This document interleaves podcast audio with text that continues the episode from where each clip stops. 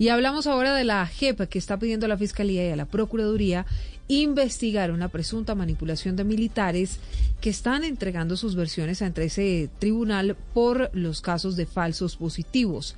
Catalina Vargas. Esta petición de la Jurisdicción Especial para la Paz para que se investigue una presunta manipulación de militares sometidos a esta justicia por casos de falsos positivos inició luego de que la JEP recaudara varios testimonios de comparecientes que dicen haber sido presionados para cambiar sus versiones en casos de ejecuciones extrajudiciales. Una de esas versiones fue revelada por Noticias Caracol en noviembre de 2019. Él fue el que montó la estrategia defensiva para, para los juzgados, el Tamayo, claro. Entonces, bueno, ustedes no van a hacer nada, nosotros conseguimos las pruebas, necesitamos tanto dinero eh, para las pruebas y ustedes la orden es guardar silencio. Pero además este Tribunal de Paz solicitó investigar un supuesto encubrimiento y el delito de fraude procesal. Asimismo, se mencionó que desde el Fondetec, el Fondo de Defensa Técnica Especializada de los miembros de la Fuerza Pública, se condicionaban los testimonios para mejorar la defensa de los que estaban arriba, según señala un documento conocido por Blue Radio. Finalmente, se trata de establecer si en una jornada pedagógica realizada en noviembre de